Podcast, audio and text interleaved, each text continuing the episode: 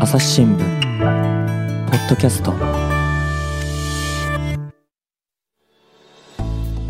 朝日新聞の神田大輔です、えー今回はですね次の時代編集長の杉本隆さんに来てもらっています。杉本さんよろしくお願いします。はい、杉本です。よろしくお願いいたします。えーと次の時代っていうのは何だったのかちょっとね復習したいと思うんですが何ですか？はい、えっ、と、中小企業の経営者たちが今コロナ禍でいろいろ頑張ってらっしゃると思うんですけども、そういった姿を、えーご紹介するようなウェブメディアになっています。うんまあね、あの朝日新聞社の中にもですねウェブメディアっていっぱいあるんですけれどもその一つってことですよね、はい、そうです。ちなみに杉本さんっていつから次の時代で働いてるんですか？えっ、と、部署を移ったのが2019年の11月だったんですけども、うんおメディアを立ち上げたのが2020年の5月、まさにコロナ禍真っ最中でした。うん、でもじゃあ人事異動からするともう2年経ったってことですか？そうですね。おおなるほどね。という編集長の杉本さんに今日はどんな話をしてもらうんでしょう？はい、えっ、と、この前ですね、あの、コロナの緊急事態宣言が明けたので、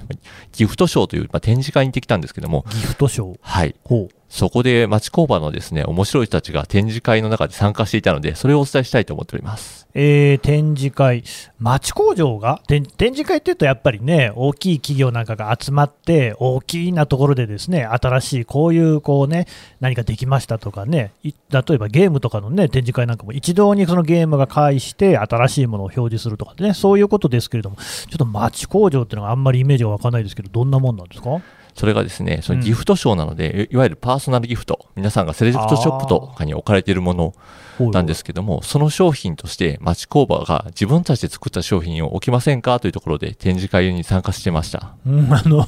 まだね、あのイメージが像を結ばないんですけど、町工場ってね、まあ、もちろんいろんなのがあると思うんですよ。で僕もあの出身名古屋で、名古屋もね、中区とかですね、結構町工場多くって、大体でも1000番回してるようなイメージなんですけれども、そういうことではないんですか？いや、もう本当にその通りですね。町工場ってすごい分業がすごい進んでいまして、はいはい。うちはもうこの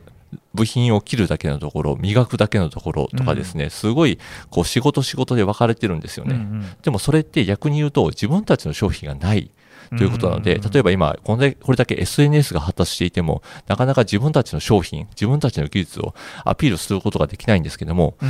ただ、今、町工場は自分たちで商品、自社製品を作ろうという動きがすごい今盛んになってまして、そういった中で自分たちの製品をまず一回作って、こううん皆さんに見ていただこう、バイヤーさんに見ていただこうということで、今回参加していました。なるほど、そうなんですよね、だから町のね工場っていろんなところにありますけれども、すごくこう代表というか、分かりやすいところで言うと、例えば半沢直樹っていうドラマをね覚えてる人もいると思いますけど、あの半沢さんもね、あの親御さん、工場でネジ作ってたわけですよね。だネジっていうのは、いろいろなもうあの商品、製品に使われるんだけれども、それ自体で売るってことはまあまずないわけじゃないですか。いろんな受注を受けて、この形のこのサイズのネジを何個えー発注みたいなのを受けて作る。でそういう工場がでも自分たちでこう製品をねギフトになるようなものを作ってるっていう話、面白そうですがまずそもそもね、うんあのコロナの話もありましたけれども町工場、町工場って現状どんな感じなんですか？そうですね。そのコロナ禍で皆さん、やっぱり発注が落ちて、すごい皆さん大変だという声をたくさん聞いていました。じゃあコロナ禍明けてどうなのかと言いますとですね、うんやっぱりまだ状況厳しいなというのが、えー、と正直なところです。というの、のもやっぱり原材料価格が上がっているのは一つ大きいかなと思っています。うん例えば鋼材も今すごい値段が高騰していまして、スクラップの値段すら今どんどん値段が上がっている状況ですね。そうらしいですよね、うんうんうんうんあとあれでしょ燃料の価格も上がってるしそうなんですよね。大変だと。あともう一つ大きいのはやっぱ半導体が不足しているというのが大きいですね。はあはあはあ半導体が不足するとなんで町工場がその、うんえー、と困るのかというと結局半導体は何かのこう機械とかに組み込まれるじゃないですか。そうですね。結局その完成品が半導体が不足していると作れなくなってしまう。うんということは、じゃあ町工場に発注する部品もあのしばらく止めてくださいというところで、数ヶ月間やっぱり受注が落ちてますという会社がすごい増えていますね。まあね、これはね、愛知出身の私には本当によくわかるところでね、工場、自動車のその製品っていろんないろんなこう小さい工場が、まあみんなね、力を合わせて、こう、一つのね、一台の車ができてるわけですよね。で、半導体ってどういうところに使われてるか、まあいろいろあるんですけれども、例えば、パワーウィンドウとかね、あの車のドアって今こうピーっつって押すとこう自動にさ昔はねシャカシャカシャカってこうねハンドルみたいなの回さないと上がらなかったんですけどあれなんかも半導体がないと作れないわけででパワーウィンドウのついていない車っていうのはもう売れませんからあのエンジンがあったって車が売れないっていう作れないっていうそういう状況になってる。大変ですよね。そうなんです。もう今、自動制御する機械っていうのはもうとても当たり前になっているので、うん、結局、半導体がなければ、ただのまあ動かない機械になってしまうので、そこが大変辛いですよね。うんっていう中で、えー、でも新しい動きが始まってるってことですか？はいというところで、えっ、ー、と、うん、じゃあ実際に町工場の人たちが、その展示会に出るということを聞いたので、私が実際に東京ビッグサイトまで行ってきました。大きな会場でやってるんですね。そうなんです。うんうん、どうでした？えっ、ー、とですね、ギフトショー、すごいいろんなものが売っていて、やっぱりパーソナルギフトなので、そのセレクトショップに置かれているような、ちょっとこじゃれた綺麗な、その石鹸とかですね。そうですよね。うん、やっぱり女性受けするようなものがたくさん置いてる中で、なぜか一角だけすごいこうメタリックなものがひたすら置かれている展示会がありました。あ展示場所。うんこれでもメタリックっていうところでね、おっと思ったんですけれども、どういうものが置いてあったんですか？一番でも多かったのは、やっぱり今、流行りのキャンプ用品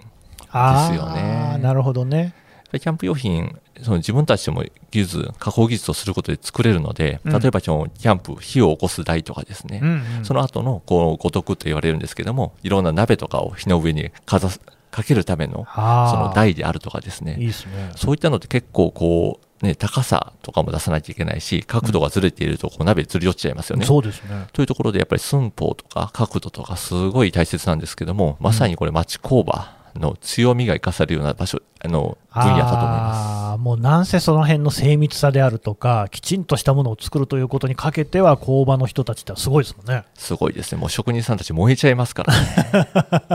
そうなんですよね。だからそれこそ NASA が使うような宇宙のものだって、町工場で作られてるわけですからね。そうなんですよ。うん。え、他にどんなのあります？あ、面白かったものですはね、うん例えばこう、トングってあるじゃないですか。トングね、パンとか掴むやつね。そうです、そうです。あれが、こう、昆虫の形をしました。昆虫？そうなんです。昆虫って例えばどういう昆虫？例えばですね、カマキリがありましてですね、はいはい、カマキリってこう手が2本あってこう釜がついてるじゃないですか。そその釜の部分がちょうど形としてトンクのあの先になってまして。ああなんかなんとなく想像がつきますね。で V 字のこの一番最初の付け根のところにこうカマキリさんの顔がついている。みたいな。で緑色だからなんとなくカマキリだなっていうのが分かる。緑色してるんですね。そうなんですよ。あのねうちの子供なんてのはカマキリ大好きですからね。多分もう熱狂すると思いますけれども。ああその発想面白いですね。そうなんですよ。そういったところは結構面白くてこれ意外と受けるんじゃないのかなっていうものがありまして。確かに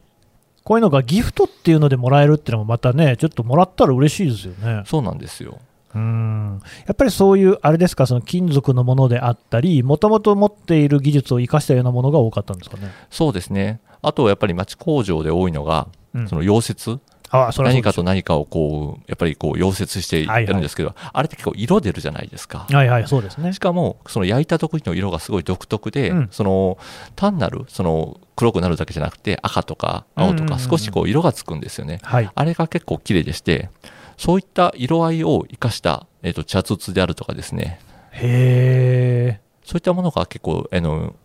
当時、その展示のブースのところではですね、結構人気になってましたね。それ面白いですね。確かに溶接したところって色っていろいろなのがね、出てるけど、それがそのギフトになるようなものとして使えるっていうのは全く発想がなかったですね。そうなんですよね。うん、これ、でも多分町工場の人たちだけだったら、多分発想として生まれないと思っていて、うんうん、でも今、町工場の人たちって、こういろんな業種の人たちと今関わろう、交わろう、交流しようということをしていまして、この方は、その、デザイナーさんを、と出会って、この色綺麗ですよねっていうふうに言われて、あこれその自分の専門の人たちの外から見るとこれすごく綺麗に見えるんだってことを発見しましてうん、あこれ売り物になるんじゃない？というところで今回出展されたというふうにお話しされてました。なるほどね。いや確かにそういうのっていうのは、おかめ八目といいますか、よその人がね、見た方が良いものが分かるなんてことは、意外とあるのかもしれないですよね。そうなんですよ。うん、これ、実際どうでした？まあ、さっきの話もありましたけれども、結構お客さん集まってる感じそうですね。やっぱり緊急事態宣言が明けて、まあ、しばらく経っての、うん、えーと、ギフトショーだったんですけども、かなりお客さんが来ていまして、うん、まあ、その中でも、やはりこうなかなか見ないジャンルのこのものがたくさん並んであるというところで、結構バイヤーさんが来る展示会だったんですけども、ですよね。バイヤーさんがこう次々に訪れては、これ、どれぐらいでこう希望、いわゆる小売価格はいくらぐらいなんですか？みたいな交渉とかのが始まってましたね。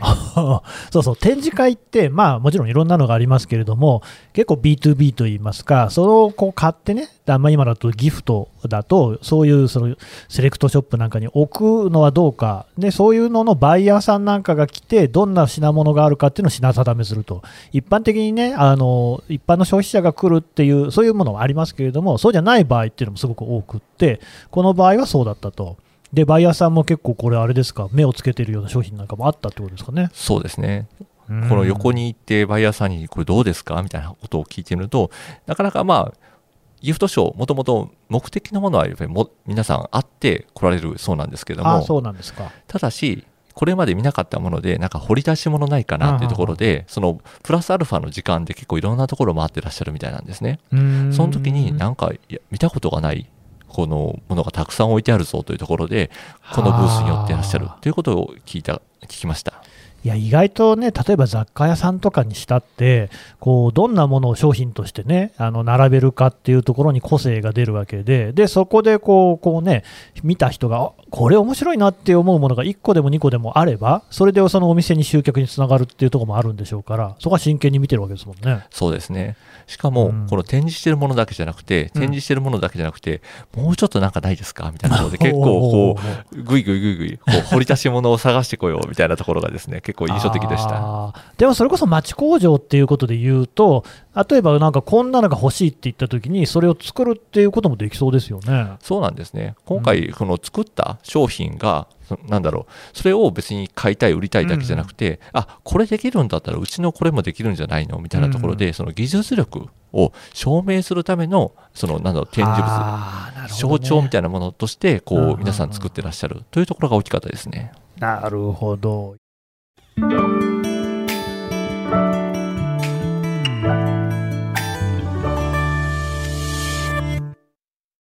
忙しい時でも大事なニュースはチェックしたい。それなら、朝日新聞デジタルの紙面ビューアーとポッドキャストはどう？紙面なら見出しの大きさで大事なニュースが一目でわかるし、ポッドキャストは通勤中でもながら聞きできるよ。いつでも、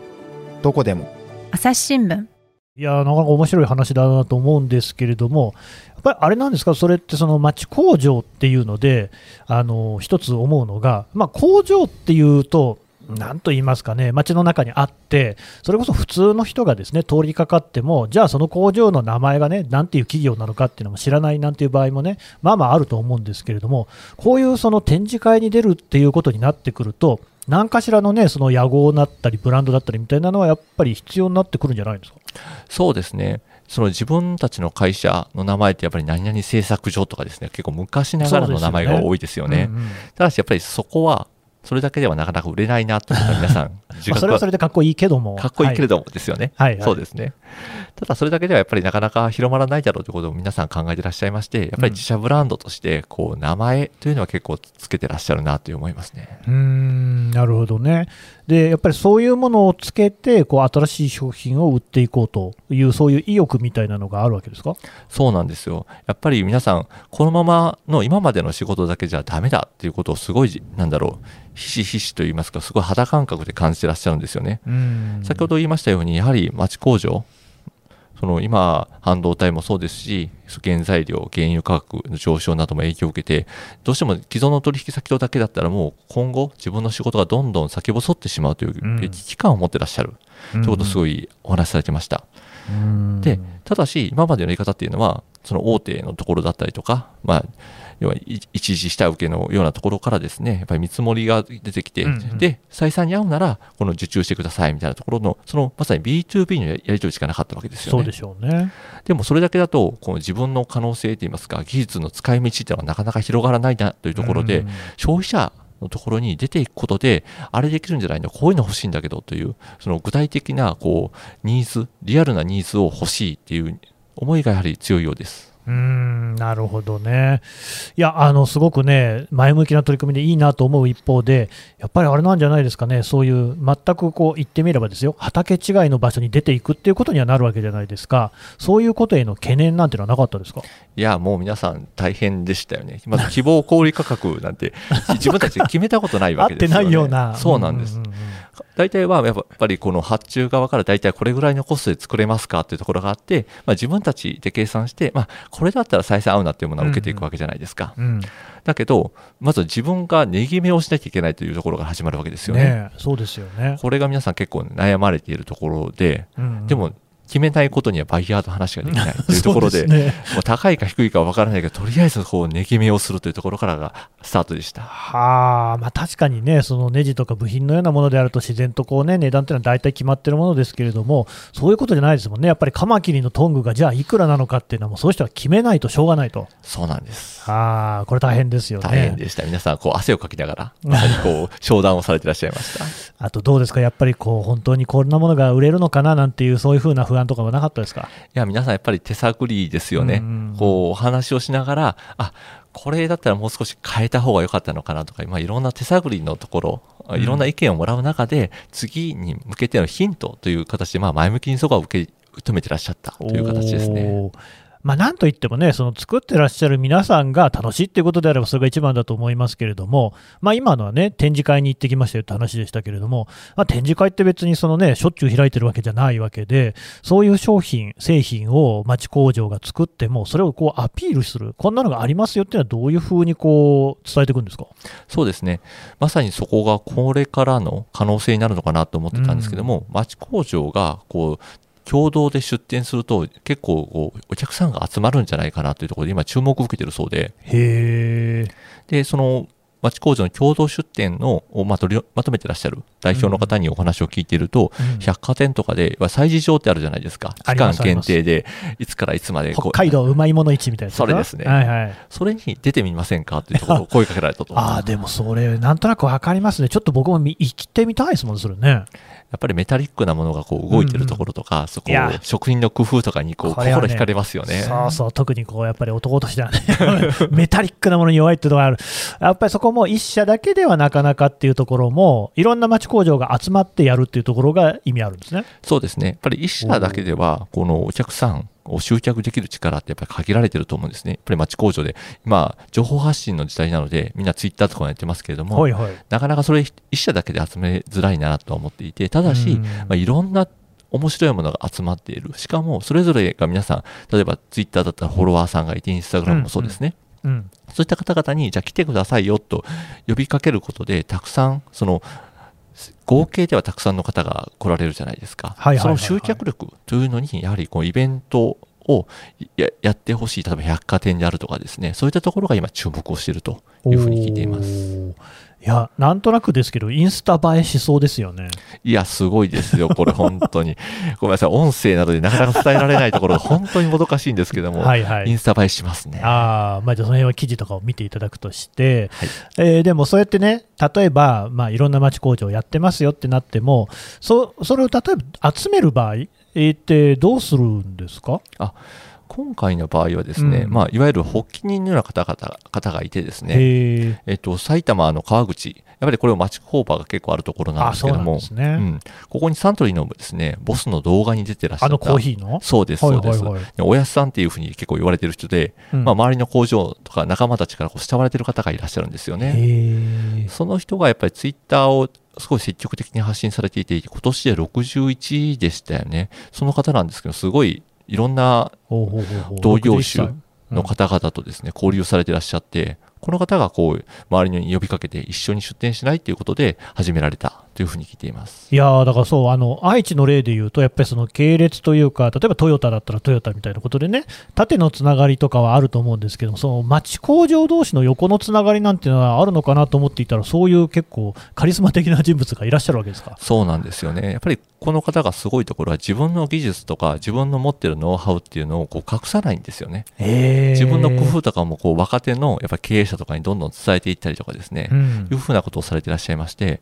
うんうんそれ大大丈夫なんですか？ってことはやっぱり聞くわけですね、こっちからすると。はいはい、でもや、その方の、あの答えからすると、まあ、やっぱり自分だけでこう今後製造業がこう上向いていくっていうのはやっぱ難しいってことはすごい自覚されていて、やっぱりみんなを巻き込んで一緒にこう上がっていかなきゃいけないっていうところが使命感を持っていらっしゃって、うんうん、そこがやっぱりあの意識の違いだったのかなというふうに思います。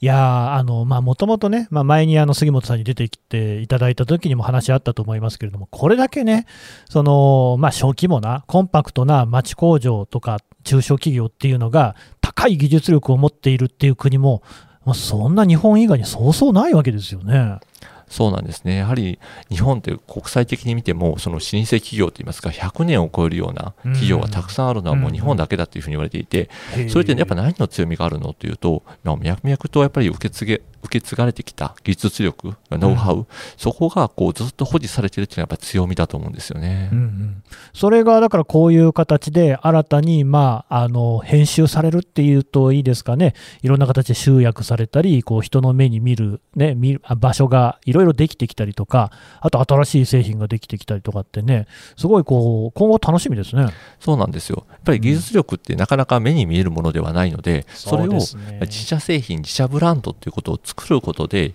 この日の目が当たるといいますかみんなが、うん、あこれが技術力なんだというこう目には見えやすい形になるというところが面白いかなと思ってまして、これで皆さん自社製品を作ることで結構ツイッターとかでその自社製品だったらこういくら写真で撮ってアップしても誰にも迷惑かからないので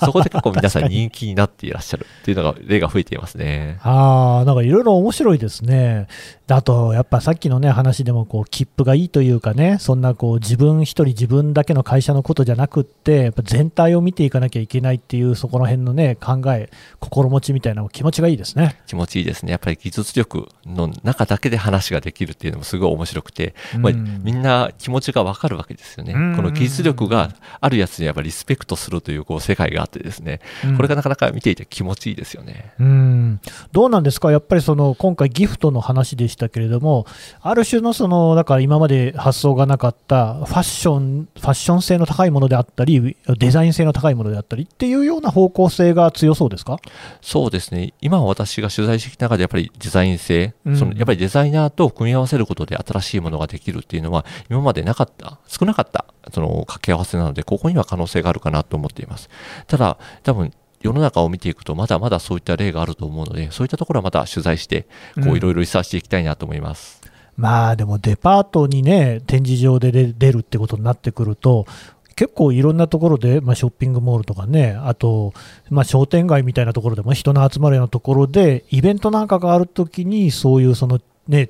町工場のいろいろなものが出店されるなんて機会は増えていくかもしれないですか？そうですね、やっぱりこうイベント、これからやっぱりコロナ、まあ、ウィズコロナということなんで、はいはい、やっぱり皆さん、感染対策には気をつけなければいけないわけですけれども、うん、やっぱり人がにぎわうところって魅力がありますよね。うんうん、そういう時に、じゃあ何でこう、一つ目玉としてするのかっていう時に、一つ町工場っていうのは、なかなか今、馴染みのある方って少なくなってきてはいると思いますので、まあでね、逆にそれが新鮮に移るんじゃないのかな。で自分たちの知らない世界っていうところが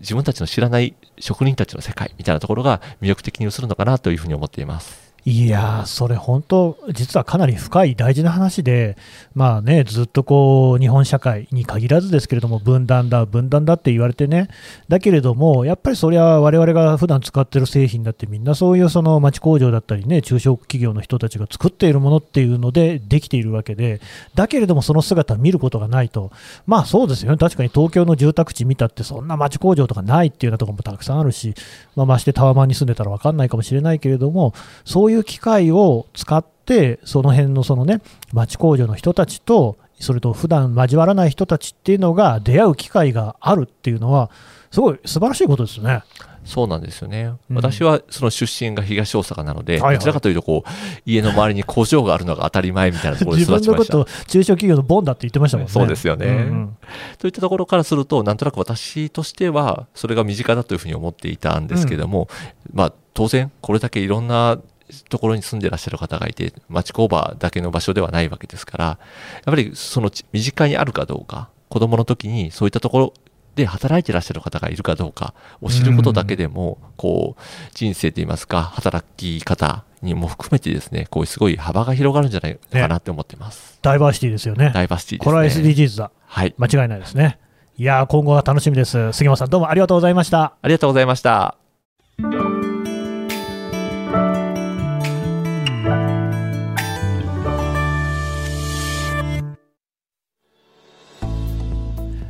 えー、というわけで次の時代の杉本編集長の話を聞いてきました。さて杉本さん。はい。じゃあちょっと次の時代について改めてね紹介してもらおうと思うんですけれども。はい、はい。えー、と次の時代はあの中小企業の経営者たちの今の奮闘ぶりを今ウェブメディアで毎日ように伝えております。もちろん今日話しましたこの町工場の共同出店というところも記事として紹介しておりますのでまだ読んでください。ね、これね杉本さんが自分で記事書いてるんですよね。はいはい、というねこういう記事もあのポッドキャストの概要欄からリンクを貼っておこうと思いますので皆さんぜひ読んでください。杉本さんどうもありがとうございました。ありがとうございました。